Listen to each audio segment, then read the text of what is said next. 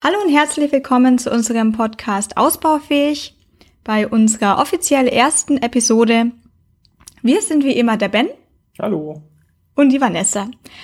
Und heute haben wir euch zwei Weine mitgebracht, auf die ich mich ganz besonders freue, weil wir bei diesem Winzer quasi, also für mich war es auf jeden Fall so einer der ersten Weine, wo ich in ähm, die Weinwelt eingestiegen bin so richtig. Und das ist der Markus Molitor. Und Ben, magst du uns ein bisschen darüber erzählen, wer denn Markus Molitor eigentlich so ist? Also er hat mit 20 Jahren äh, sein erstes äh, Weingut äh, übernommen von seinem Vater damals an der Mosel und äh, hat sich dann im Laufe der Zeit aber deutlich ausgebreitet und immer mehr ähm, Weinanbaufläche dazugekauft.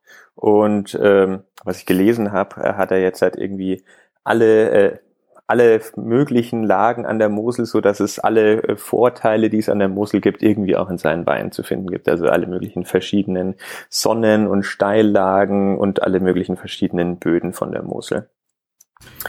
Ähm, was ich auch noch gelesen habe, ist, dass er hauptsächlich Riesling anbaut. Ähm, gibt es auch noch ein paar andere Sachen, aber ähm, Riesling ist wohl das große Ding. Und ähm, warum wir jetzt halt eigentlich drauf gekommen sind, dass wir heute Markus Molitor trinken, war, ähm, dass vor kurzem äh, im Ende September gab es vom VDP ähm, das jährliche, die jährliche Versteigerung der ähm, VDP-Prädikatsweine. Und da gibt's äh, einen Tag, äh, wo nur Rieslinge versteigert werden, die besten deutschen Rieslinge, große Gewächse, was es so gibt. Und äh, da hat Markus Molitor wohl einen Rekordpreis erzielt mit seinem Wein. Und ähm, es ist wohl der erste deutsche trockene Riesling, der auch von Parker mit 100 Punkten ausgezeichnet wurde. Und nachdem ich das gelesen habe, habe ich dann gemerkt, oh, wir haben ja noch zwei Markus Molitor Weine im Keller. Die können wir ja mal aufmachen. Das ist zwar bei weitem jetzt nicht irgendwie dieselbe Qualität, aber ja, Okay, super. Ähm, welche beiden haben wir denn? Und vor allem wichtig, wieso ist noch keiner offen? Also wir haben zwei Rieslinge Kabinett ähm, von unterschiedlichen ähm, Lagen. Ähm, ich gehe jetzt mal davon aus, dass da wahrscheinlich nicht die Riesenunterschiede sein werden zwischen den zwei, aber die beiden haben wir halt. Und ähm, ja, mehr steht leider nicht zur Auswahl. Warum die noch nicht offen sind, sind, weil ich die äh, vor kurzem mal blind bestellt habe bei einer Weinbestellung, ähm, weil wir schon ewig keinen Markus Molitor mehr hatten und die dann einfach äh, preislich irgendwie äh, war, so waren, dass sie Sinn gemacht haben, die einfach mal blind zu bestellen. Na, dann lass uns jetzt einen aufmachen. Okay, also was wir haben, ist ein 2016er Welener Klosterberg-Kabinett und ein 2016er Erdener Treppchen-Kabinett. Okay, ähm, das sagt mir beides gar nichts. Welener Klosterberg auf, äh, vollkommen ohne zu wissen, was es bedeutet. Das klingt nach einer guten Idee. Ich sehe gerade das Etikett von hinten von beiden. Ich nehme jetzt gerade mal das Erdinger Treppchen. Ähm, steht drauf, dieser klassisch durchgegorene Riesling entstammt den berühmten Schiefersteillagen der Mosel. Ja, wer kennt sie nicht? Die berühmten Schiefersteine. Ich glaube, die kennt man tatsächlich. Okay. Ähm, gleicher Text steht auch nochmal auf Englisch übersetzt da. Heißt wahrscheinlich, dass der Wein vielleicht sogar internationaler sein könnte. Das ist ja ganz cool. Ähm, bin mir jetzt selber gar nicht sicher, wie bekannt deutsche Weine außerhalb von Deutschland sind. Aber naja, ist an sich auch nicht so wichtig. Weiß ich jetzt auch nicht so viel dazu. Äh, grundsätzlich glaube ich, dass deutsche Weine normalerweise international nicht so die Bedeutung haben. Habe ich auch ähm, das Gefühl. Ich habe auch nicht wirklich Ahnung, äh, wie es jetzt mit so Parker-Auszeichnungen ist, wie viele deutsche Weine es mit äh, 100 Punkten Parker gibt. Ähm, wahrscheinlich deutlich weniger als Franzosen. Ähm, Kann es jetzt aber nicht sagen. Ich weiß jetzt nur, dass ähm, äh, dieser Markus Molitor, der ähm, der diesen Rekordpreis ähm, abgeräumt hat. Ich lese mal kurz vor, wie der heißt. Ich schenke mal so Der heißt ähm, äh, Bernd Casteller Doktor Auslese. Ähm, ja, sagt mir jetzt nix. Ähm, ich weiß nur, dass das der erste deutsche trockene Riesling ist, der 100 Punkte erreicht hat. Nachdem jetzt da trockener, äh, nachdem jetzt da ja trockener Riesling dabei steht, gehe ich mal davon aus, dass wahrscheinlich einen halbtrockenen oder so vorher schon gab, der 100 Punkte hatte. ähm, ja. Okay, ich habe gerade das Etikett vom Wählener Klosterberg gerade durchgelesen. Da steht übrigens genau das gleiche drauf. Dieser klassisch durchgegorene Riesling Durchgegoren ist ein Wort, das weiß ich jetzt auch nicht so genau, was bedeutet, aber ich verspreche euch bis zur nächsten Episode, schaue ich es nochmal nach, entstammt ebenfalls den berühmten Schiefersteillagen der Mosel. Wir werden aber jetzt auch durchgegoren müsste doch dann eigentlich heißen, dass kein Restzucker mehr drin ist, oder? Hm. Könnte sein. Das könnt ihr jetzt natürlich nachlesen. Ja. Macht man so in Podcasts, habe ich gehört, dass man da Live-Recherchen macht.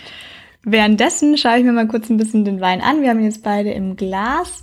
Ähm, so ein kleiner Tipp, es hilft immer bei Weißwein, da so einen weißen Zettel dahinter zu halten, wenn man die wirkliche Farbe sehen will. Ich habe den Vorteil, ich habe eine weiße Wand hinter mir, ähm, habe schon mal helleren Wein gesehen, habe schon mal gelberen Wein gesehen. Ich würde den sogar als durchschnittliche gelbe Farbe einordnen. Ja, wenn du das sagst. Also sehr professionell. Äh, keine Ahnung, das sagt mir jetzt irgendwie überhaupt nichts. Also ich weiß zwar schon, dass manche Trauben eher eine andere Charakteristik in der Farbe haben, aber grundsätzlich Farbe sagt irgendwie so gar nichts aus, meiner Meinung nach. Okay, eignen, wir eignen uns drauf. Er schaut nach Weißwein aus. Ähm, riecht auch nach Weißwein. Da muss ich sagen, tatsächlich ist ja jetzt nicht mehr mein erster Riesling, riecht auch typisch nach Riesling, riecht aber sehr angenehm. Ähm, riecht nicht so sauer, riecht schön fruchtig. Und wie lange brauchst du noch für deine Recherche? Ja, ich bin schon durch mit meiner Recherche. Ja, dann schieß äh, los. Ich konnte leider den äh, Restzuckergehalt jetzt auch nicht finden. Was ich aber gefunden habe, ist, dass auch der eine Parker-Bewertung hat und zwar von 90 Punkten. ist ja super, dann stoßen wir an. Brust.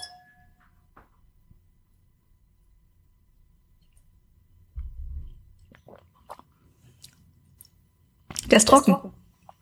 Ja. ja, ist auf jeden Fall trocken. So viel kann man sagen. Echt, ich hätte, ich finde den schon sehr. Hm? Ja, doch, doch ist trocken. Ich gebe, doch ist wirklich trocken. Ist aber gleichzeitig doch wirklich auch ein bisschen süß, fruchtig. Ist jetzt geht auf keinen Fall ins Honigliche, aber es ist jetzt nicht so ein bisschen, es ist nicht staubtrocken. Also da hatte ich schon ganz andere trockene Weine, wo so ein unangenehmer Beigeschmack dabei war. Ähm, ich glaube, dass es daran liegt, dass der vielleicht nicht, dass der eine schöne Säure mit drin hat und eben nicht so eine markante Säure. Ich glaube, ich mag das immer nicht, wenn die Säure so super markant ist und gleichzeitig ein trockener Weißwein. Ich glaube, das ist das, was ich eher dann als störend empfinden würde. Das hätte ich jetzt bei dem gerade gar nicht. Also ähm, jetzt, nachdem ich ihn probiert habe, bin ich mir ziemlich sicher, dass ähm, durchgegoren nicht heißt, dass es keinen Restzucker mehr hat, weil der hat definitiv Restzucker. Mhm. Ähm, kann es nicht beweisen, einfach nur vom Geschmack her. Ähm, so, habe gerade noch mal einen Schluck genommen. Also ich denke auch, dass es definitiv sehr viel ähm, so Zitrussäure hat, also ähm, wirklich eher so ins äh, Zitronige gehende Säure, schon sehr präsente Säure auf jeden Fall.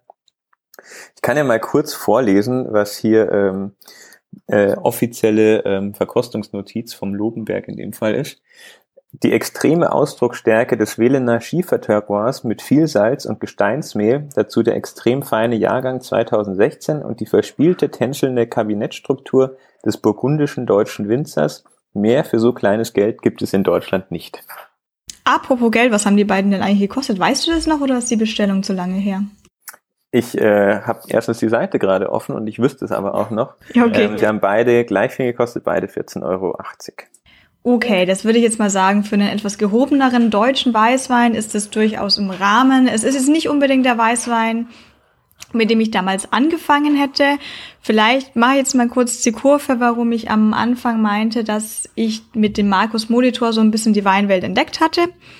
Ähm, Angefangen hatte das Ganze so, dass wir beide uns überlegt haben, wir wollen uns ein bisschen zumindest mit Wein auskennen, da man ja vielleicht doch mal ein bisschen schicker essen geht und dann wird man vom Kellner gefragt, welchen Wein man dazu gerne hätte. Und es ist vielleicht doch ein bisschen unangenehm, jedes Mal zu sagen, hm, keine Ahnung, was empfehlen Sie denn? Ähm, deswegen haben wir vor ja, ungefähr drei Jahren ein Basisseminar in München besucht. Das war von der Plattform Miomente aus, hieß damals die Weinreise ABC oder so ähnlich. Die gibt's ganz genauso nicht mehr, aber es gibt weiterhin das Weinseminar München Weinreise Basic, das zumindest jetzt mal vergleichsweise mit anderen Weinverkostigungen in München doch durchaus ähm, günstig ist. Wir haben damals 35 Euro gezahlt, was sehr, sehr günstig war. Mittlerweile kostet es, glaube ich, 59 Euro, aber vielleicht haben sich auch die Weine geändert. Es haben sich auf jeden Fall die Ortschaften geändert, wo das stattfindet. Bei diesem Basis-Weinseminar. Ähm, es war wirklich, wirklich basic für komplett Neueinsteiger. Wir haben insgesamt dabei zwölf Weine verkostet. Ja, das war auch mein allererster Abend mit zwölf Weinen. Mittlerweile habe ich gelernt, dass man nicht jedes Glas voll austrinken muss. Ähm, damals bin ich aber auch noch nach Hause gekommen. Und das Format war so, dass bei den zwölf Weinen waren davon sechs weiß und sechs rot. Und zwar so, dass drei der Weißen, also es hatten immer zwei Weiße die gleiche Traube, beziehungsweise auch bei den Roten. Es war dann ein Chardonnay gegen ein Chardonnay, es war ein Riesling gegen den Riesling, es war ein Merlot gegen den Merlot. Ähm, ein Format, das ich bisher auch nicht mehr gesehen habe seitdem, was ich aber sehr, sehr gut fand, weil man doch sonst manchmal in diesen, ja, in dieses Denken reinkommt, okay, mir schmeckt kein Riesling oder okay, ich mag jeden Chardonnay man findet bestimmt mit der Zeit raus, dass man Lieblinge hat und Trauben, die man nicht so gerne mag, aber dass es zumindest bei mir nicht immer von der Traube abhängig ist, ob mir der Wein dann an sich schmeckt, sondern ähm, gerade da habe ich gelernt, dass so ein Boden wie ein Schiefer, Kalk, was auch immer es da alles gibt, wirklich einen Unterschied machen kann. Wie lange ist das ausgebaut worden? Mal es mal im Fass, ähm, war es nicht im Fass, war es nur im Stahltank, ähm, war das eine erste Lage, war das ein Qualitätswein etc. Und wir haben uns an diesem Abend vom Markus Molitor auf jeden Fall danach was bestellt, weil wir sehr begeistert waren von diesem Riesling. Ich weiß auch noch, es war so, das war jetzt nicht einer von diesem Klosterberg oder Treppchen, sondern das war irgendein anderer Riesling um die 10 Euro, vielleicht sogar so unter 10 Euro, was ich dann auch richtig gut fand. Ähm, weil wir da hatten davor vielleicht so im Supermarkt solche 6, 8 Euro Weine gekauft und naja, die haben schon auch gepasst, da haben wir halt noch die falschen gekauft. Ja, und den zweiten, den wir da getrunken haben, das war der Martin Pasler. Den stellen wir euch bestimmt mal in einer anderen Folge vor. Ja, also ich glaube auch, dass das wahrscheinlich eher so maximal 12 Euro waren, weil mehr Geld hätten wir damals wahrscheinlich nicht ausgegeben, aber wahrscheinlich eher so um die 10 Euro. Ähm, also den äh, Riesling, den wir jetzt haben, ich bin mir nicht sicher, aber ich glaube, den hätte ich damals nicht bestellt. Warum? Das, ja, ich weiß nicht, also diese ähm, Zitrussäure, die finde ich schon schon ein bisschen stark, schon fast, naja, jetzt nicht unangenehm, aber es ist jetzt auf jeden Fall nicht so mein Geschmack, wenn das so eine ähm, starke Zitro äh, Zitronenfruchtsäure hat. Also das finde ich, gäbe es deutlich ausgewogener noch. Und ähm, Jetzt halt nochmal kurz zu diesem, dieser Bewertung, die ich da vorgelesen habe.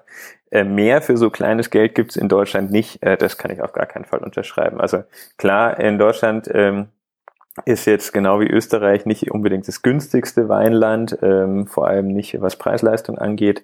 Aber ähm, für 15 Euro gibt's in Deutschland deutlich bessere Weine, würde ich sagen. Ja, da würde ich jetzt generell zustimmen. Ähm, wenn ihr euch übrigens fragt, was kann man jetzt eigentlich zu einem Wein immer so gut dazu essen und trinken, ich bin definitiv kein Experte. Was wir immer super gerne machen, ist einfach eine gute Brotzeit mit einem guten Käse, mit ein bisschen Schinken und Salami, Oliven, Butter, Baguette. Das passt sicherlich zu jedem Wein. Ich habe keinerlei Erfahrung jetzt mit Sushi und Wein, aber ich denke, da ist man heutzutage bei allem wirklich offen und trinkt und esst, was man gerade so drauf Lust hat.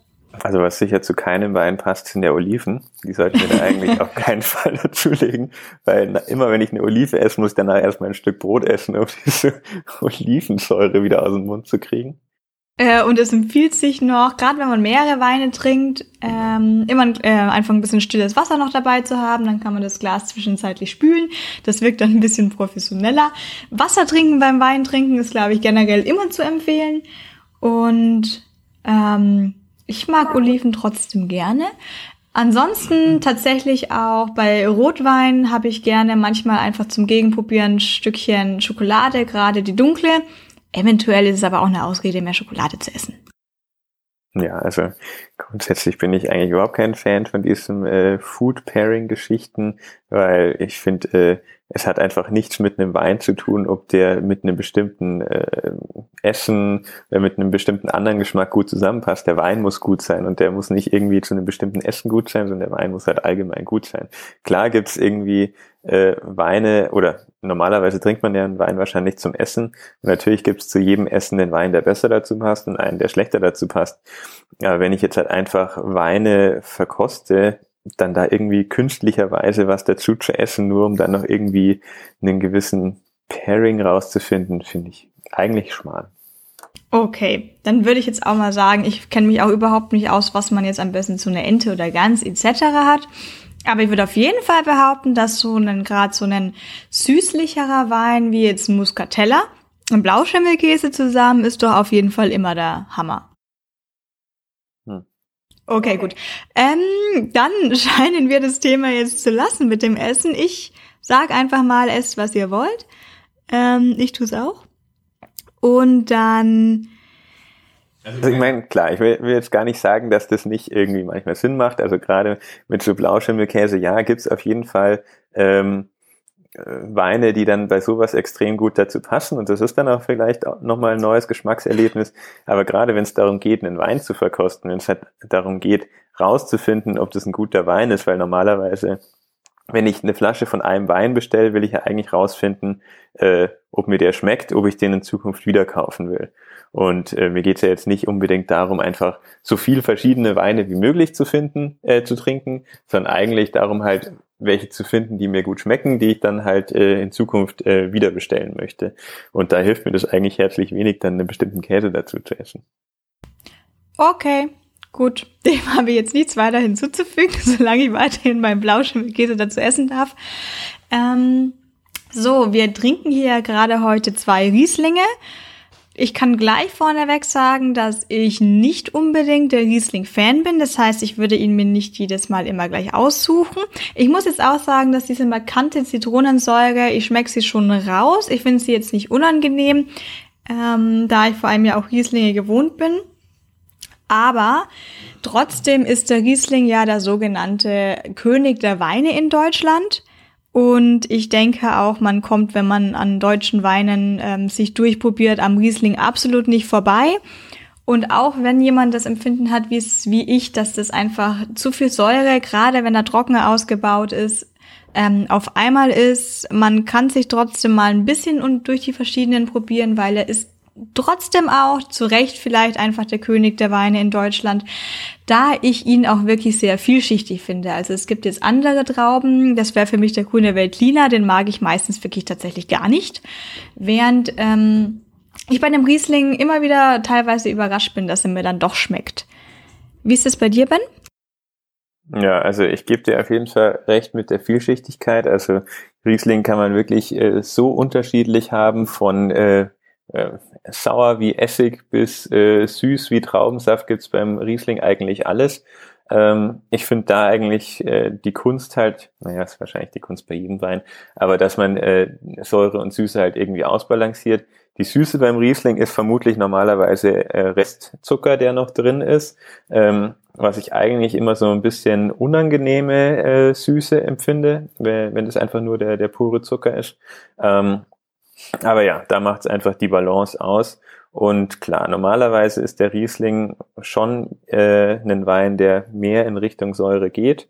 Ähm, und da gibt's auch ähm, für mich äh, viele Rieslinge, wo ich sage, so, nee, das ähm, ist schwierig oder das schmeckt mir jetzt nicht so. Ähm, was auch oft so ist, ist, dass ich ähm, ein Glas von dem Riesling gut trinken kann. Aber wenn es wirklich dann darum geht, dass man irgendwie zu zweit eine Flasche trinkt, dass es dann schon anstrengend wird mit dem zweiten oder dritten Glas und ähm, ja, ich das dann auch irgendwie im Magen merke, dass das, wenn es zu viel Säure hat. Mm, ja, da hake ich am besten gleich bei dem einen Punkt ein, dass du meinst, ist vielleicht bei jedem Wein so. Ähm, tatsächlich ist es beim Riesling schon herausstechend, dass es so diese knackige Säure hat und gleichzeitig diese intensiven Fruchtaromen. Und ich habe da jetzt heute auch noch mal ein bisschen mehr recherchiert, ähm, wie das da eigentlich alles so ist. Und es ist tatsächlich so, dass sich gleichzeitig diese Säure und diese Fruchtigkeit ähm, schon sehr gut eben dann für halbtrockene, süße und dann genauso gut, aber trockene Weine, Schaumweine und ähm, Perlweine etc. alles eignet. Das ist wohl nicht bei jeder Traube so. Ich glaube, wenn man es mal mit dem fränkischen Silvaner vergleicht, da glaube ich nicht, dass der so vielschichtig ausbaubar ist. Anscheinend liegt es tatsächlich eben an dieser Kombination von dieser herausstechenden Säure und diesen Fruchtaromen, dass der so unterschiedlich machbar ist dann im Geschmack und eventuell aber auch dementsprechend schwer, dass man da eine Balance findet. Ähm, ja, also ich glaube wirklich, dass äh, Riesling kein leichter Wein zum Anbauen ist. Ähm, es ist ja auch oft ein sehr günstiger Wein. Ähm, also wenn du einfach mal durch die Supermärkte schaust, da wird, glaube ich, gerade bei den deutschen Weinen extrem viel Riesling für ein paar Euro dabei sein. Aber das ist dann, glaube ich, auch nichts, was man irgendwie trinken möchte. Ja, das wird wahrscheinlich einfach so sein, dass die Minderqualitätsweine dann schon besser ist, wenn man so eine bekannte Traube draufschreibt und jetzt nicht gerade eine super unbekannte, dass man da halt irgendwie auch die günstigen Weine an den Mann bringt. Ähm, der Riesling an sich, also jetzt die Beere und die Traube, ähm, die gibt's schon relativ lange in Deutschland.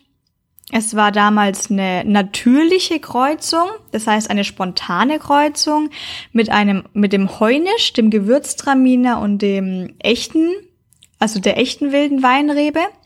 Und ich glaube, die gibt schon ungefähr was seit der Eiszeit, diese wilde Weinrebe.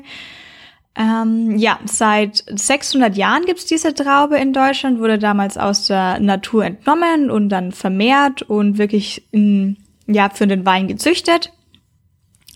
Und für den Riesling ist daher auch sehr wichtig, dass er sich eben an den kühlen Standorten auch sehr gut eignet. Das heißt, es ist einfach eine in dem Sinne praktische deutsche Rebe und Traube, weil es in Deutschland ja durchaus ein Ticken kühler ist als jetzt in Kalifornien, Spanien und, und so weiter, so dass man den Riesling aber trotzdem trotz der kühleren Lagen hier sehr gut anbauen kann. Denn wenn normalerweise, wenn die Trauben jetzt ein bisschen das wärmer wollen, dann ist einfach der Spätfrost, der bei uns ja locker nochmal im Mai oder Juni kommen kann, ähm, werden die Trauben einfach futsch. Und das passiert bei dem Riesling Gott sei Dank nicht. Okay, da habe ich auf jeden Fall viel Neues gelernt. Ansonsten, wer sich äh, das fragt, ja, tatsächlich, Riesling gibt's fast nur in Deutschland, ein bisschen im nördlichen Italien, wobei nördliches Italien, Österreich ist ja quasi alles so ein bisschen Deutschland. Ähm, es gibt ihn tatsächlich auch in New York und in Washington. Und ich kann es nicht aus eigener Erfahrung sagen, aber auch da ist es so bei dem Riesling, dass man tatsächlich schmecken kann, wo er herkommt. Also ob er jetzt aus Washington kommt oder aus Deutschland, aber auch ist es ein Mosel-Riesling oder ist das ein Franken-Riesling. Auch das ist anscheinend nicht für jede Traube wirklich typisch, dass die so abhängig von dem Standort ist. Und noch ein Fun-Fact am Rande, den ich heute gelernt habe. Anscheinend wird der Riesling irgendwo, auch in Deutschland, glaube ich, Klingelberger genannt. Hallo Klingelberger! Das habe ich noch nie gehört. Ich auch nicht. Aber jetzt, ich meine, dass man unterscheiden kann, ob der Wein in Amerika oder in Deutschland angebaut wurde, das könnte ich mir jetzt eigentlich bei jeder Traube vorstellen, weil ich meine, da ist ja auch das Klima einfach komplett unterschiedlich. Okay, okay, da müssen wir mal eine Blindverkostung machen. Challenge hier ist open. Aber ich habe auch noch nie was von dem amerikanischen Riesling gehört. Also gibt's bestimmt, aber die habe ich noch nie gehört. Ja, ich auch nicht. Ähm, Heunisch, die eine von diesen Abstammungstraubenrebendingern, ähm, gab es in Mitteleuropa bis zur Mitte des 19. Jahrhunderts, war dann sozusagen auch die, ähm, die Mutter, Vatertraube, naja, zumindest ähm, auch für den Chardonnay zuständig. Also Chardonnay und Riesling kommen beide von dem Heunisch. Mm, der Heunisch, den kenne ich nicht, den kennt man heutzutage auch nicht mehr, weil er nicht mehr als Wein ausgebaut wird. Der war damals typisch für seinen sehr hohen Ertrag und späten Austrieb. Späten Austrieb schätze ich mal, dass es einfach gut war, weil er dann dadurch auch mehr Süße hatte oder vielleicht einfach schon den Frost überlebt hat, dadurch, dass er erst ein bisschen später ausgetrieben ist. Genau, dadurch war es halt einfach abgesichert, dass der einen hohen Ertrag hat. Ähm, wird heutzutage nicht mehr ausgebaut, weil der Wein an sich von einer geringen Qualität war. Ich weiß nicht, was genau diese geringe Qualität sein soll, aber anscheinend war er wässrig und sauer. Ähm, vermutlich vielleicht auch tatsächlich, weil er eben erst später kam und dadurch nicht so viel Sonne abbekommen hat. Aber damals im Jahr 19. Jahrhundert vielleicht ganz gut geeignet, wenn man eben nicht so viel Geld hatte und so viel Zeit hatte, sich da besser drum zu kümmern. Und ähm, die wilde Rebe, wie gesagt, ist schon uralt und da nur der Fun Fact, es gibt anscheinend von der wilden Rebe männliche und weibliche Pflanzen, was anscheinend für den Wein ansonsten nicht typisch ist. Okay, damit habe ich mich auch noch nie beschäftigt. Ich würde sagen, wir trinken jetzt mal äh, den zweiten Riesling, mhm. das Erdener Treppchen. Gut, Gläser sind leer. Dann schenke ich ja, haben noch gerade schnell den letzten Schluck ausgetrunken, weil ich hier so viel geplappert habe über den Riesling. Ja, aber ich glaube, wir haben die ersten Gläser ein bisschen zu voll eingeschenkt. Das hat jetzt etwas gedauert, die auszutrinken. So. Farbe ähnlich. Gleich. Was ich jetzt halt gerade noch gelesen habe, ist, dass wohl die einzelnen Rieslinge doch sehr deutliche Terroirunterschiede haben. Ähm, mhm. Ich werde das mal äh, probieren. Okay, probieren wir. Ich rieche erstmal. Riecht, riecht er gleich? Riecht sehr gleich. Also ich finde, der andere hat auf jeden Fall schon deutlich nach Schiefer oder Gestein gerochen. Riecht der riecht deutlich weniger nach Gestein.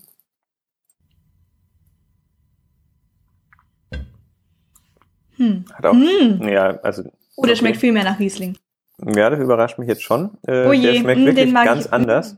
Äh, der hat zum Beispiel eigentlich überhaupt nicht diese Zitrussäure.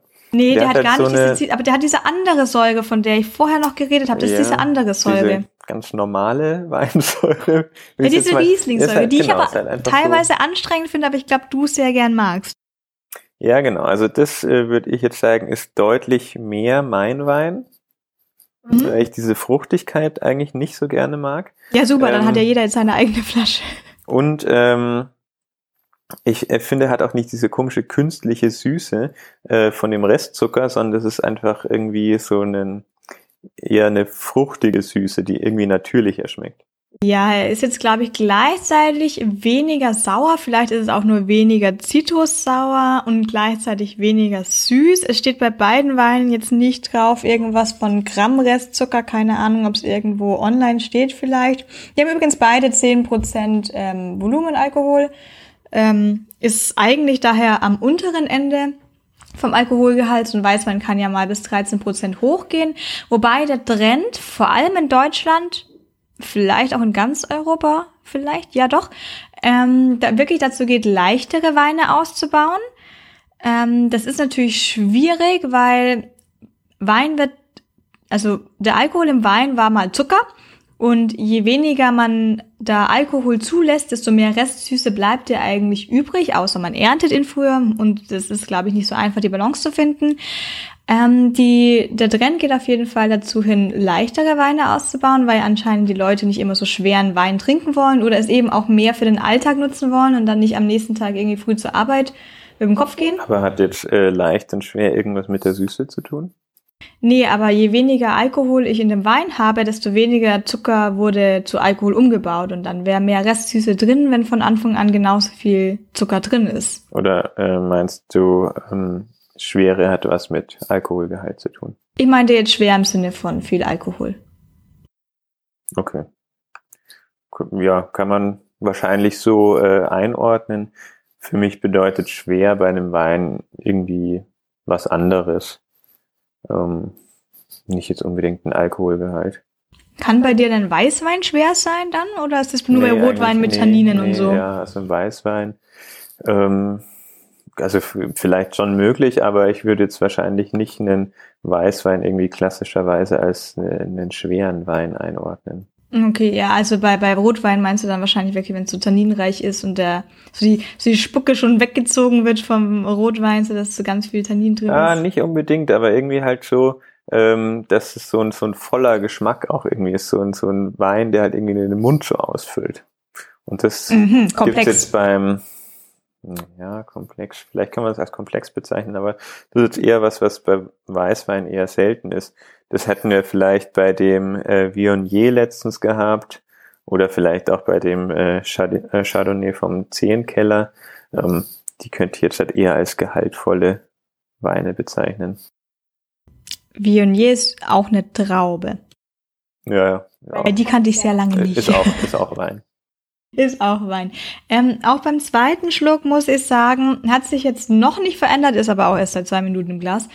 Ähm, ich bleib dabei, dass mir der erste einen Ticken besser schmecken würde. Ich denke, ich würde sagen, mir schmecken auf jeden Fall beide. Ich könnte beide Flaschen gut austrinken. Erwarte das aber durchaus auch für einen Weißwein in der Preisregion von um die 15 Euro. Ja, auf jeden Fall. Also ich denke, bei einem Riesling für 15 Euro kann man schon ein bisschen was erwarten. Und ähm, das erfüllt jetzt für mich der Wählener Klosterberg nicht, ähm, der Erdener Treppchen aber durchaus schon. Ich habe jetzt äh, neben, äh, nebenbei noch äh, weiter gegoogelt, aber ich kann leider nichts zur Restsüße oder sowas finden. Ähm, da ist mir aber gerade noch eingefallen, was bedeutet denn eigentlich Kabinett? Kabinett. Also wir haben ja in Deutschland verschiedene Labels, Qualitätsstufen etc. Und ich habe mich heute auch ein bisschen darüber informiert, was denn eigentlich was genau ist. Und ein Prädikat steht definitiv schon mal für einen Qualitätswein in Deutschland. Und das ist auch alles gesetzlich geregelt, wird auch gesetzlich überprüft. Es ist jetzt nicht so ein Label, das jeder irgendwie mal benutzen kann und es das heißt immer was unterschiedliches, sondern das ist dann an sich immer das Gleiche. Und genau genommen ist eben ein Prädikat dann ein Prädikat, Prädikatswein. Ähm, jetzt hätte ich hier noch ein paar Abkürzungen zum Vorlesen. Heißt irgendwie QMP für Qualitätsweine in Deutschland. Nee, Qualitätswein mit Prädikat. Oder QBA für Qualitätswein bestimmter Anbaugebiete. Habe ich mir aber auch noch nie gemerkt. Ähm, Prädika Prädikatsweine, mal ist das ein schwieriges Wort, sind dann das Kabinett Spätlese, Auslese, Beerenauslese und die Trockenbeerenauslese und dann noch der Eiswein. Da steht an unterster Stelle sozusagen das Kabinett. Das bedeutet aber nicht, obwohl jetzt man ja das eher kennt, dass die Spätlese und vor allem ja auch der Eiswein normalerweise ein bisschen süßer ist und mehr Restzucker heißt, hat, heißt es nicht, dass der Kabinett immer trocken ist, sondern der Kabinett kann genauso gut trocken, halbtrocken, ähm, lieblich sein, wie man den eben ausbaut. Bei einem Kabinettwein ist wichtig, ähm, dass er 73 Öchsle hat. Und dieses 73 Öchsle beziehungsweise Öchsle, da wird man auf jeden Fall mal drüber stolpern bei den deutschen Weinen. Ich habe länger gebraucht, bis ich wirklich kapiert habe, was es ist. Bei dem Öchsle-Wert geht es darum, das ist eine Maßeinheit für das Mostgewicht des Traubenmostes. So, das ist jetzt in erster Linie mal der unvergorene Traubensaft. Das heißt, die Trauben wurden schon ausgepresst, aber es hat noch keinerlei Gärung stattgefunden.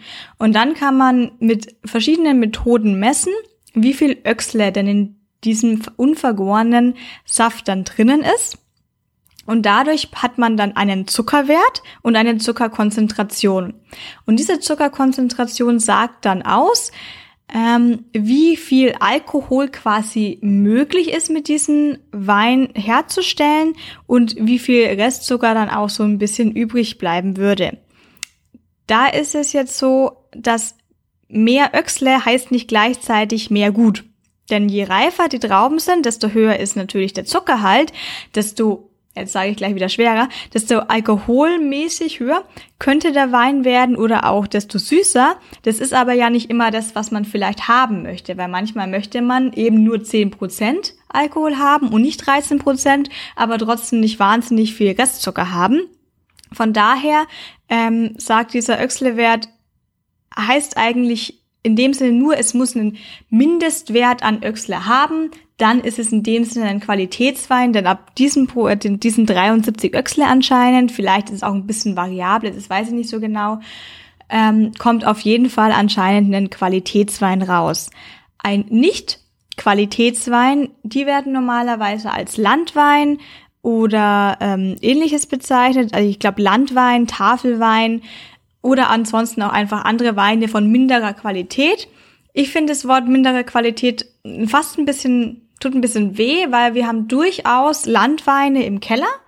Ähm, man schmeckt auf jeden Fall einen Unterschied. Das kann man ganz klar unterstreichen. Du wirst auf jeden Fall von dem gleichen Riesling, vom gleichen Winzer, wenn es ein Landwein oder eben der Kabinettwein ist, einen Unterschied schmecken. Es ist aber auch ein Preisunterschied. Und ich würde jetzt nicht sagen, dass ich jetzt niemals einen Landwein trinken würde, denn ich hatte schon einige, die einfach für so einen lauen Sommerabend auch mal gut geeignet waren so zum Wegschöppeln, wie der Franke sagen würde. Puh, äh, das äh, war jetzt einiges. Äh, ich habe, glaube ich, nur die Hälfte verstanden. Äh, jetzt nur noch mal kurz äh, für mich zusammengefasst, Management Summary. Ähm, Öxle ist praktisch der Zuckergehalt ähm, vom Most vor der Gärung. Genau, die Zuckerkonzentration okay. im Traubenmost. Gut. Und wie ich das jetzt mit dem Kabinett verstanden habe, ist das die niedrigste ähm, Qualitätsstufe, äh, was heißt Qualitätsstufe, aber die niedrigste Zuckerkonzentration. Ich, ja, sagen wir mal anders, dass es nicht die niedrigste, niedrigste Qualitätsstufe ist. Es ist in dem Sinne die niedrigste Prädikatstufe, wobei das jetzt nach den also Öxler ausgeht. Das heißt, die niedrige, die niedrigste Öxle, das ist ja dann auch ein bisschen Geschmackssache. Die höchste Prädikatstufe ist dann der Eiswein, weil der Eiswein hat 110 bis 128 Oh, es hat äh, Grad Öxle heißt es übrigens ganz ausgesprochen. Ähm, während eben so die niedrigeren dann irgendwie so 67 bis 82 beim Kabinett haben. Anscheinend ist mindestens 73 auch nicht ganz so wichtig. Ich habe hier noch eine andere Information stehen, 67 bis 82 ähm, in der Range. Das heißt einfach nur, das war halt am wenigsten Zuckerkonzentrationen drinnen. Macht jetzt aber, ich würde jetzt nicht sagen, dass das. Nee, nee, nee, nee, da brauchen wir, brauchen wir nicht drüber äh, diskutieren, weil es ist natürlich vollkommen klar, dass äh, Zuckergehalt äh, im Wein nichts mit der Qualität vom Wein danach zu tun hat oder Zuckergehalt im Most. Also äh, vollkommen klar, mir ging es jetzt nur darum, wie das halt offiziell äh, dieses Rating ist und dass das, äh, dass diese Bewertungsskala jetzt eben den Wein äh, vor der Gärung anschaut und eben einfach nur anschaut, wie viel Zucker ist da drin und ähm, dadurch halt im Endeffekt das Potenzial, sagen wir mal, von dem Wein beurteilt, weil wenn mehr Zucker da ist, hast du natürlich eben mehr Möglichkeiten in einer gewissen Weise, weil du eben mehr Alkohol machen kannst äh, oder in süßer ausbauen kannst. Äh, aber dass das natürlich gar nichts damit zu tun hat, wie der Wein nachher schmeckt, ist natürlich auch klar. Jo, genau. Ich glaube, dann kann man einfach zusammenfassen. Ähm, es ist ja, der Zucker in Weintrauben entsteht ja dadurch, dass er in der Sonne sich ein bisschen sonnt und je mehr Sonne, desto mehr Zucker kann sich bilden. Ähm, kann dann auch mal passieren, dass eben je süßer dann der Wein wird, desto also irgendwann ist halt einfach auch die Gefahr groß, ähm, dass die Weintrauben kaputt gehen, auch weil da Tiere dabei sind, weil da Wespen dabei sind und je süßer da die Weintrauben sind, desto lieber wollen natürlich auch die Wespen diese Weintrauben dann essen. Und ich schätze mal, so im Generellen hat man dann einfach viel weniger Ertrag bei den Weinen mit viel Öxle, da sie süßer sind. Die muss man länger hängen lassen. Das heißt, man muss sich länger drum kümmern, immer wieder nachschauen, immer wieder die Wespen etc. entfernen. Und dadurch ist es natürlich einfach schwieriger und teurer herzustellen, jetzt so ein Eiswein im Gegensatz zum normalen Kabinett. Ja, verstehe. Ähm, ich hätte eigentlich noch ein anderes Thema, über das ich reden wollen würde. Mhm und zwar aus gegebenem Anlass ja auch diese Parker-Skala. Ähm, nachdem dieser Doktor vom Molitor ja äh, 100 Punkte auf dieser Skala erreicht hat, wollte ich eigentlich mal drüber reden, was denn diese Skala eigentlich bedeutet und wie sinnvoll das eigentlich ist. Ähm, weil diese Parker-Skala ist ähm, äh, eine Skala, die im, Engl äh, im Endeffekt dem amerikanischen Schulnotensystem entspricht. Ich habe zwar keine Ahnung, wie das amerikanische Schulnotensystem ist, aber das ist, was bei Wikipedia steht. Und zwar geht es ähm, von 0 bis 100, wohingegen alles unter 50 durchgefallen ist. Mhm. Also im Endeffekt geht es nur von 50 bis 100. Mhm. Ähm, macht für mich überhaupt keinen Sinn, weil wieso habe ich eine Skala, die von 0 bis 100 geht, wenn ich nur 50 äh, diskrete Werte habe? Ja gut, aber die haben noch nie mal das metrische System. Ja, äh, aber dadurch, dass der Parker ja so populär ist, ähm, zieht sich das jetzt auch irgendwie, äh, ja, benutzen jetzt auch andere Guides oder andere Bewertungssysteme eben dieses Punktesystem. Okay. Und das finde ich halt ein bisschen blöd. Also ähm, ich habe das jetzt halt, ähm, nochmal angeschaut, ähm, wie da die offizielle ähm, ähm, die offizielle ähm, Umrechnung von, ähm, von Punkten in äh, wie gut ist der Wein ist. Und zwar ähm, gilt es von 50 bis 75 ist äh, schwach, von 75 bis 79 ist durchschnittlich, 80 bis 84 gelungen, äh, 85 bis 89 sehr gelungen, 90 bis 95 bemerkenswert und 96 bis 100 als außergewöhnlich. Und jetzt muss ich aber ganz ehrlich sagen, ja, es gibt irgendwie theoretisch die Punkte von 50 bis 100 in dem Fall. Ich habe aber noch nie irgendwo einen Wein gesehen, der von Parker bewertet wurde und 50 Punkte oder auch nur 60 oder 70 hatte. Also ja, mir kommt es so vor, als würde der sowieso nur Weine bewerten, die wahrscheinlich über 80 Punkte erreichen. Also ich glaube sogar unter 84, 85 habe ich noch nie eine Parker-Bewertung gelesen. Also im Endeffekt äh, macht es für mich nicht so richtig Sinn, irgendwie eine Bewertungsskala äh, eine, eine 100-Punkte-Skala zu haben, wenn ich dann im Endeffekt nur die obersten 20 überhaupt benutze. Ja, wobei ich jetzt auch psychologisch sagen kann, dass ich lieber was kaufen würde, wenn ich mich davon leiten lasse, wo was 95 bis 99 draufsteht und nicht gerade was, wo 19 draufsteht.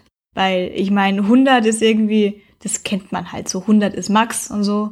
Und ja, ähm, das Problem natürlich bei diesen ähm, geschlossenen ähm, Bewertungssystemen, also wo es einen Maximalwert gibt, ist ja auch irgendwie, ähm, wenn ich jetzt seit 100 erreicht habe, wenn es einen Wein gibt, der hat 100 Punkte äh, und es kommt einer, der ist besser, dann kann ich das nicht mehr darstellen in der Skala. Ja, gut. Ja, natürlich kann man jetzt irgendwie sagen, ein Wein, der 100 Punkte hat, ähm, das ist ja dann wahrscheinlich auch schon egal. Also wenn du den kaufst, dann wirst du 1000 Euro Wein.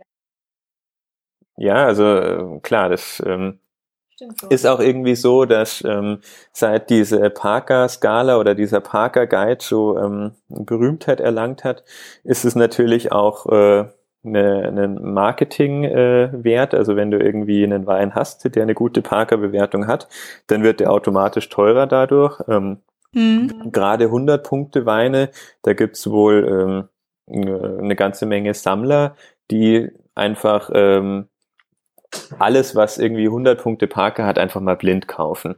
Und deswegen wären solche Weine dann sowohl bei den Weingütern ähm, erstmal direkt teurer, also da ähm, spricht man so von äh, Verdopplung des Preises, sobald die Bewertung da ist, ähm, zu dem, was er vorher gekostet hat. Und ähm, bei eBay, äh, also im Sekundärhandel, ähm, wird das Ganze dann äh, nochmal deutlich teurer. Also gerade bei Sachen, die dann irgendwie nicht mehr offiziell erhältlich sind, weil sie schon irgendwie vergriffen sind. Ähm, sobald ein Wein da so eine Bewertung hat, wird er einfach teurer. Und ähm, ja, da gibt's natürlich dann auch Kritiken ähm, für diese Parker-Bewertung, weil ähm, äh, viele Leute sagen, das ist ja nicht objektiv. Klar, wie soll es auch objektiv sein? Das ist ja Geschmack. Das ist ja, ja so, wie wenn ich irgendwie Mode bewerten würde. Da kann es natürlich keine äh, absolute oder objektive Bewertung geben. Äh, aber was äh, viele Leute sagen und was natürlich durchaus sein kann, ist, dass er halt einen gewissen äh, Geschmack hat oder dass er halt gewisse Weine präferiert und die werden dann halt eher gut bewertet oder dass äh, hauptsächlich solche Weine, die ihm halt persönlich schmecken, gute Bewertungen kriegen. Und da gibt's wohl äh, anscheinend diese ähm, französischen Weine, irgendwie äh, äh, Chateauneuf oder sowas, ähm, was wohl angeblich seinen Geschmack am meisten trifft und deswegen da eine deutlich höhere Anzahl solcher Weine mit, mit hohen äh, Punkte, Punkten bewertet werden. Ja, ich habe jetzt auch gerade so ein bisschen nach dem Thema gegoogelt und Anscheinend, also da gab es aber eine Blindverkostung dann von lauter welchen, die 100 Punkte hatten. Da wurde jetzt keiner davon dann wirklich nochmal mit 100 Punkten bewertet, aber alle trotzdem dann in diesem 90er-Bereich. Ähm, einer fiel dann anscheinend auf, weil er einen rauen Gerbstoffqualität hatte, die Zweifel anmeldete. Ist es dann wahrscheinlich bei den Parkern so, dass es so Weine sind, die wahrscheinlich eher jedem schmecken, weil sie sehr ausbalanciert sind und haben die dann vermutlich eher nichts Markantes drinnen, weil sie das sonst nicht verdient hätten, weil es sonst noch geschmacksabhängiger wäre?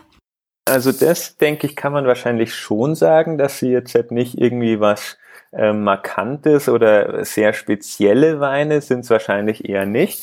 Das ähm, macht aber auch Sinn meiner Meinung nach, weil ich denke, ein Wein, der nur irgendwie fünf Prozent der Leuten schmeckt, ähm, den brauche ich nicht mit äh, 100 Punkten bewerten. Äh, ja, egal wie, wie toll der ist, aber wenn das einfach was so Spezielles ist, ähm, dann braucht der nicht die höchste Bewertung.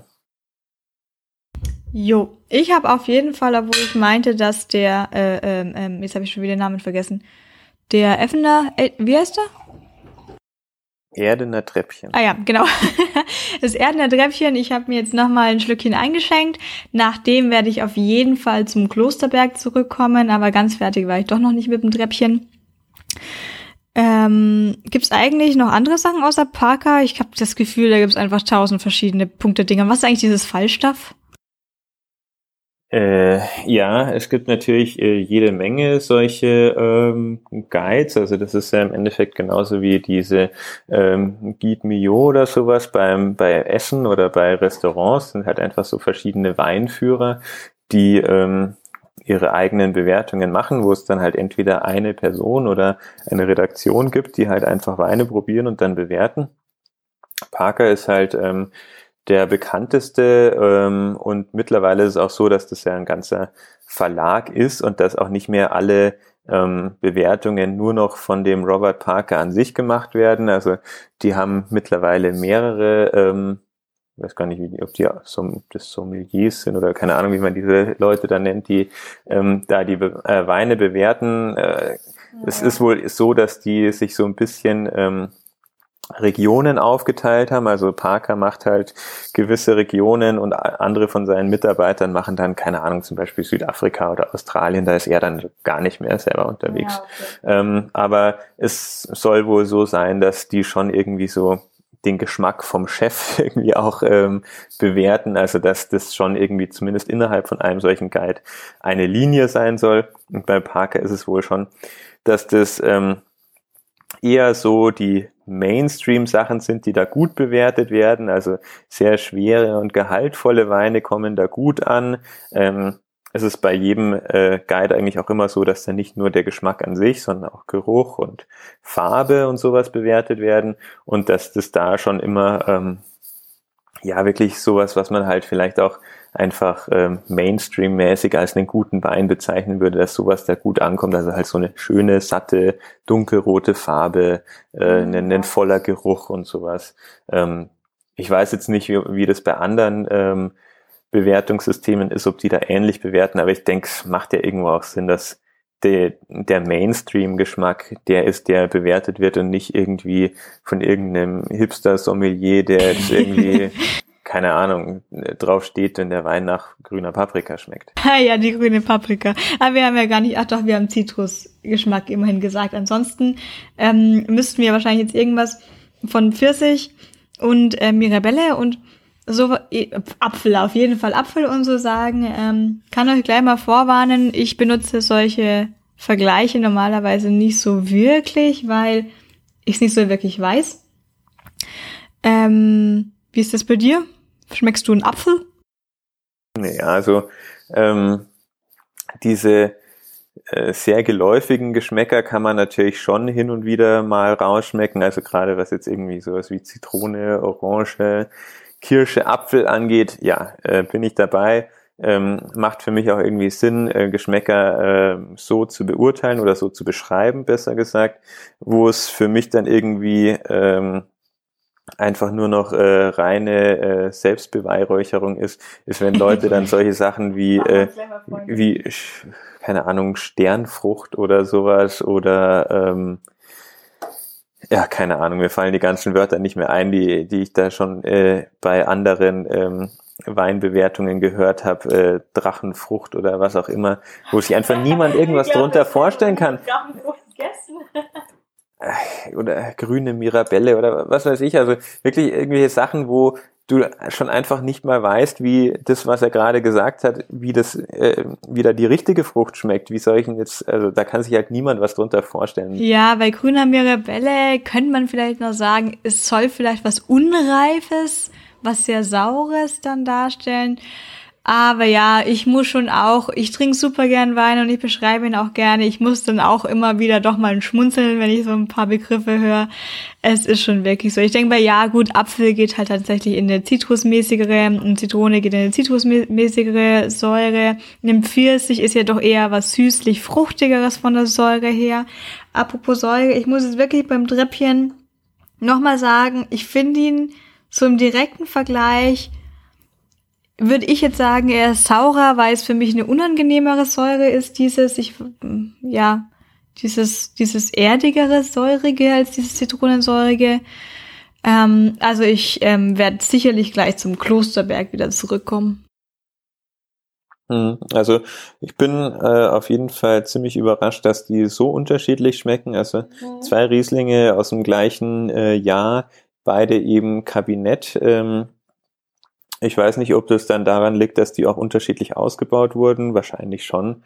Ähm, aber man schmeckt auf jeden Fall durchaus ähm, auch den Boden raus. Also gerade bei dem sind beide Klosterberg. Ähm, tatsächlich. Okay.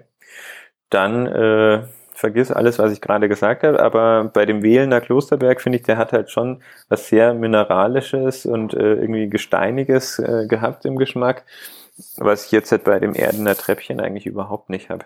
Ja, wir hatten ja auch durchaus öfter mal ähm, Weine aus Franken, aus der Ipphofener Gegend.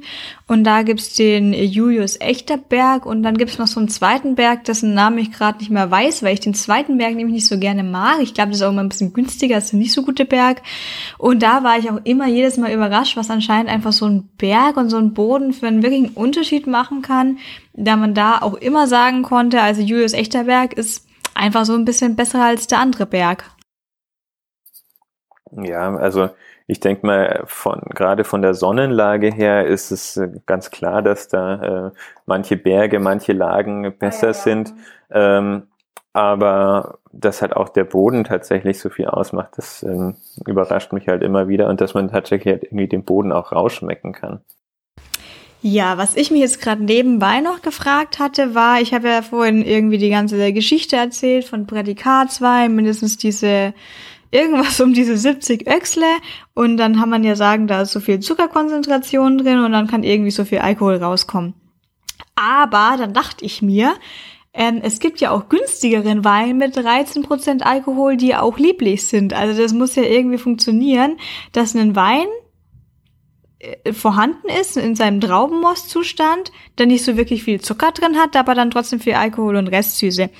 Und anscheinend gibt es da das Wort Anreicherung dafür. Ähm, ich habe jetzt auf die Schnelle nicht gegoogelt, was es bedeutet, aber ich glaube jetzt einfach mal erklären zu können, was ich glaube, dass es bedeutet. Übrigens, wenn ich irgendwann mal Schmarrn rede, dann schreibt's mir einfach, weil ähm, ich weiß es dann manchmal nicht besser und ich möchte eigentlich keinen Quatsch erzählen. Aber ja, aber wir sind ja im Internet, äh, das gehört ja zu. Ach so, ja. Ein bisschen Fake News. okay, zurück zum Ernst. Ähm, also, wenn eben mal der Zuckergehalt nicht ausreicht in Weintrauben, so dass mit Hefe und alkoholische Gärung etc. nicht gleichzeitig äh, genügend Alkohol im Wein reinkommt und gleichzeitig genügend Süße, dann gibt es wohl ähm, diesen Prozess der Anreicherung. Ich schätze, dass es heißt, dass man ihn tatsächlich einfach mit Zucker anreichert. Eventuell würde es heißen, man würde ihn mit Alkohol anreichern. Das stelle ich mir aber irgendwie unpraktischer vor. Ähm, auf jeden Fall, ich lese jetzt einfach mal hier. Ähm, Blablabla, kann bei uns günstige Witterung zu nasse, zu kühle Sommer dazu führen, nicht genug Mostgewicht, also Mostgewicht sind diese Öchsle, hm, hm, hm, hm, unreife Weine, zu wenig Alkohol, zu viel Säure. Hm, hm, hm. Der Sprachgebrauch unterscheidet zwischen selbstständigen Mosten und Weinen, die keiner Verbesserung bedürfen und Unselbstständigen, die angereichert werden müssen. Also was auch immer diese Anreicherung ist, bei allen Qualitätsweinen ab Kabinett mit ihrem 70 Öxle ist es so, dass da nichts mehr angereichert wird. Bei Weinen von A, das ist dann wahrscheinlich eben diese mindere Qualität, kann da durchaus nochmal was angereichert werden. Ich werde jetzt mal ganz schnell schauen, ob Anreicherung Zucker hinzufügen ist. Ja, also ähm, anreichern ist Zucker hinzufügen. Okay, dann schaue ich nicht nach. Ähm, verschiedene Möglichkeiten, also ähm, einerseits kann man äh, die äh, den Zucker vor der Gärung hinzufügen. Mhm. Dann kann man einfach mehr Alkohol erzeugen. Man kann aber natürlich auch den fertigen Wein süßen, oh, okay, indem ja. man einfach Zucker in den fertigen Wein schüttet. Und man kann auch das klingt nach Asti. ja.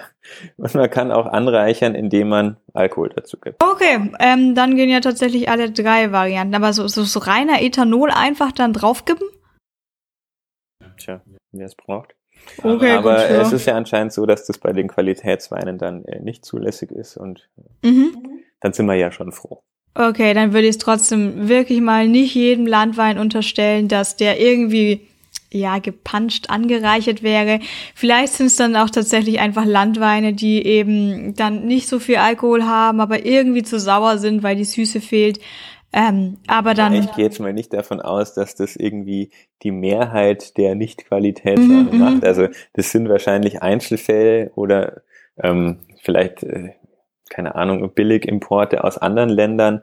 Aber ich gehe jetzt mal nicht davon aus, dass jetzt irgendwie der typisch deutsche Winzer in seinen äh, Landwein noch Zucker reinschüttet. Ja, da hat man vielleicht einfach halt einen einfach Stolz. Ein günstigerer Wein und dann äh, ist ja auch irgendwie klar, dass der, der Hauswein äh, billiger ist und natürlich dann auch von der Qualität nicht so hochwertig wie der, äh, der Lagenwein. Ja, ich denke, äh, wir waren ja dann bei diesem Iphofen, auch so in dem Wein, bei den Weinbergen rumwandern. Da geht man ja relativ echt so ganz flach los und auch da stehen schon die ersten Weinstöcke. Und da stehen auch hin und wieder mal so Schilder von den Winzern, was hier gerade angebaut wird. Und ich glaube ein Schild ganz am Anfang habe ich auch gesehen, wo wirklich drauf stand, das ist der ja nicht ich weiß nicht welcher Begriff genau drauf stand, ich glaube Gutswein, ich glaube es war Gutswein, aber ich möchte jetzt auch nichts Falsches sagen. Ähm, da war halt wirklich ganz ganz unten Gutswein und Hauswein, das ist so irgendwie dasselbe, oder? Ja, wahrscheinlich. Ähm, der war dann wirklich ganz unten vom Berg, das ist klar. Der bekommt weniger Sonne ab, wird wahrscheinlich zu ungefähr gleichen Zeit geerntet, hat aber dann einfach nur weniger Zucker drin, weil er nicht so schön ähm, beschienen wurde von der Sonne. Aber ich glaube wirklich nicht, dass bei den normalen Winzern, wo wir unseren Wein kaufen, da irgendwie noch was verändert wäre. Ganz anders, äh, ich habe letztens irgendwie Aldi-Prospekt gesehen, da war irgendein Wein aus ähm, Neuseeland für 2,49 Euro, wo ich mir dann auch gefragt habe, ey, die Verpackung kostet 10 Cent, die Flasche kostet 30 Cent, der Versand kostet einen Euro. Keine Ahnung, wie viel Cent Wein da eigentlich noch drin ist, aber den würde ich jetzt tatsächlich vielleicht mal eher nicht kaufen. Ja, gut, der Versand würde dann wahrscheinlich in riesigen Containern äh, in, per Schiff oder sowas passiert. Da kannst du ja dann tausende Flaschen in, in einen so einen Container packen. Da ist wahrscheinlich der Versand nicht mehr so teuer, aber du hast natürlich grundsätzlich recht. Also ein Wein, der äh, aus Neuseeland oder Australien zu uns kommt und bei uns für 2,50 Euro verkauft wird, was da im Endeffekt äh, beim Winzer hängen bleibt für diese eine Flasche, das äh, das muss irgendein Abfall sein, weil. Ja, Abfall, ja, hm, trifft wahrscheinlich ganz gut. Ich glaube, ähm, schlechte Weine, die Erfahrung habe ich dann irgendwann auch gemacht, bedeutet, denke ich, auch einfach, dass eben die Trauben nicht so gut und vorsichtig und liebevoll von dem Holz getrennt wurden, sondern dass da eben irgendwie einfach einfach alles zusammen mal gepresst wird. Und ich habe wirklich bei, ähm, also sonst, ansonsten kann ich nicht so viel unterscheiden, aber ich denke immer bei schlechteren Weinen, dass ich einfach fast rausschmecken kann, wie da einfach ein bisschen Holz von der Pflanze noch ein bisschen mitgepresst wurde und so ganz bittere Holznoten mit dabei sind. Jetzt nicht diese schönen Tanninholznoten, sondern wirklich einfach so okay, ich habe Holz im Mund. Ja, ganz klar. Also ähm, das ist ja jetzt nicht mal nur bei den allerbilligsten Weinen so. Also ja. ähm, erstens kommt es darauf an, ob der, die Trauben maschinell geerntet werden oder von Hand. Äh, das ist natürlich schon mal ein riesen Kostenfaktor. Wenn ich ähm, die Trauben von Hand ernte, ist das natürlich sehr viel aufwendiger und dadurch auch teurer, als wenn ich sie maschinell ernte. Mhm. Und ähm, wir waren ja letztens auf der äh, Forum Vini Weinmesse und haben ja da auch ein paar Weine probiert, die eigentlich jetzt ja grundsätzlich ähm, schon eher eine hohe Qualität war. Aber da gab es dann auch, ähm, naja, vielleicht jetzt nicht super teuer, aber schon auch irgendwie so im 10, 15 Euro Bereich durchaus Weine, ähm, wo ich mir gedacht habe, so, hm, das schmeckt jetzt irgendwie so ein bisschen nach, äh, nach Traubenstängel. Also als wäre das jetzt halt, ähm, nicht irgendwie Tannin vom, vom Fass oder so, sondern halt wirklich irgendwie dieses, dieser komische bittere Holzgeschmack von dem Traubenstängel. Und dann habe ich das dem dem Typen am Stand gesagt und er meinte so, ja, ja, klar, das ist jetzt bei der Qualitätsstufe schon so. Ja, aber ich erinnere mich, die Qualitätsstufe war in dem Sinne dann gar nicht so günstig.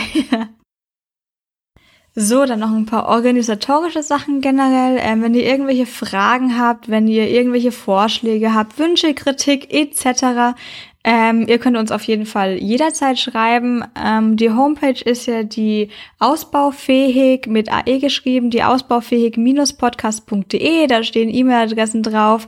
Da ist Twitter verlinkt und Instagram. Da erreicht ihr uns auf jeden Fall, ähm, falls es irgendwas gibt. Und ansonsten möchtest du noch irgendwas zu dieser Folge hinzufügen, Ben? Ähm, nein. Sehr gut. Dann würde ich sagen, ähm, machen wir den Podcast aus, schenken uns noch ein Glas ein, essen noch ein bisschen Käse dazu. Und unterm Strich würde ich aber schon sagen, ich habe jetzt beide Weine ziemlich gern getrunken. Ja, auf jeden Fall. Also ähm, ich habe es ja schon mehrmals gesagt, ich habe da einen klaren Favoriten zwischen den beiden. Ich auch. Aber ich fand es auf jeden Fall sehr interessant, äh, vom selben Winzer äh, zwei Rieslinge ähm, zu probieren, die dann doch so unterschiedlich sind. Ähm, hm. Ja, hat mir Spaß gemacht. Okay, dann vielen lieben Dank fürs Zuhören und bis zum nächsten Mal. Ciao. Tschüss.